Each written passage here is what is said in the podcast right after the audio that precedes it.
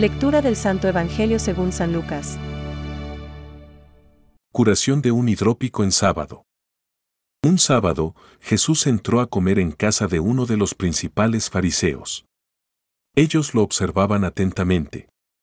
Delante de él había un hombre enfermo de hidropesía.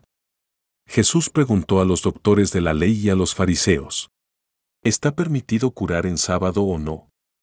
Pero ellos guardaron silencio. Entonces Jesús tomó de la mano al enfermo, lo curó y lo despidió. Y volviéndose hacia ellos, les dijo, Si a alguno de ustedes se le cae en un pozo su hijo o su buey, ¿acaso no lo saca enseguida, aunque sea sábado? A esto no pudieron responder nada. Es palabra de Dios. Te alabamos, Señor. Reflexión. ¿Es lícito curar en sábado o no? Hoy fijamos nuestra atención en la punzante pregunta que Jesús hace a los fariseos. ¿Es lícito curar en sábado o no? y en la significativa anotación que hace San Lucas. Pero ellos se callaron. Son muchos los episodios evangélicos en los que el Señor echa en cara a los fariseos su hipocresía. Es notable el empeño de Dios en dejarnos claro hasta qué punto le desagrada ese pecado, la falsa apariencia, el engaño vanidoso, que se sitúa en las antípodas de aquel elogio de Cristo a Natanael. Ahí tenéis a un israelita de verdad, en quien no hay engaño. Dios ama la sencillez de corazón, la ingenuidad de espíritu y, por el contrario, rechaza enérgicamente el enmarañamiento, la mirada turbia, el ánimo doble, la hipocresía. Lo significativo de la pregunta del Señor y de la respuesta silenciosa de los fariseos es la mala conciencia que éstos, en el fondo, tenían. Delante yacía un enfermo que buscaba ser curado por Jesús. El cumplimiento de la ley judaica, mera atención a la letra con menosprecio del espíritu y la fatua presunción de su conducta intachable les lleva a escandalizarse ante la actitud de Cristo que, llevado por su corazón misericordioso, no se deja atar por el formalismo de una ley y quiere devolver la salud al que carecía de ella.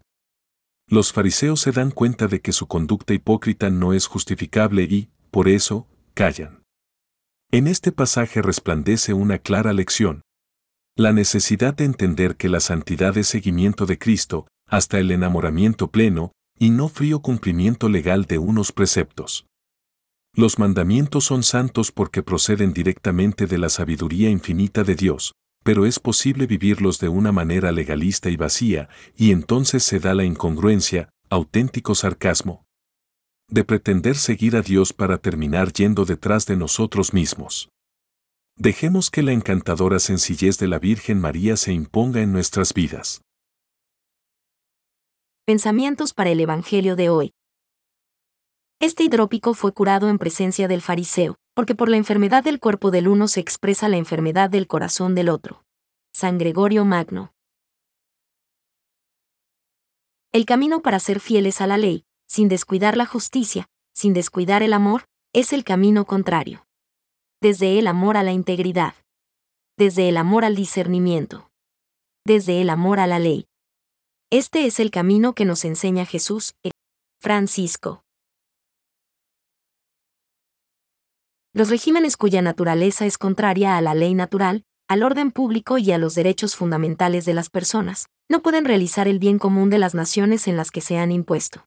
Catecismo de la Iglesia Católica, número 1.901.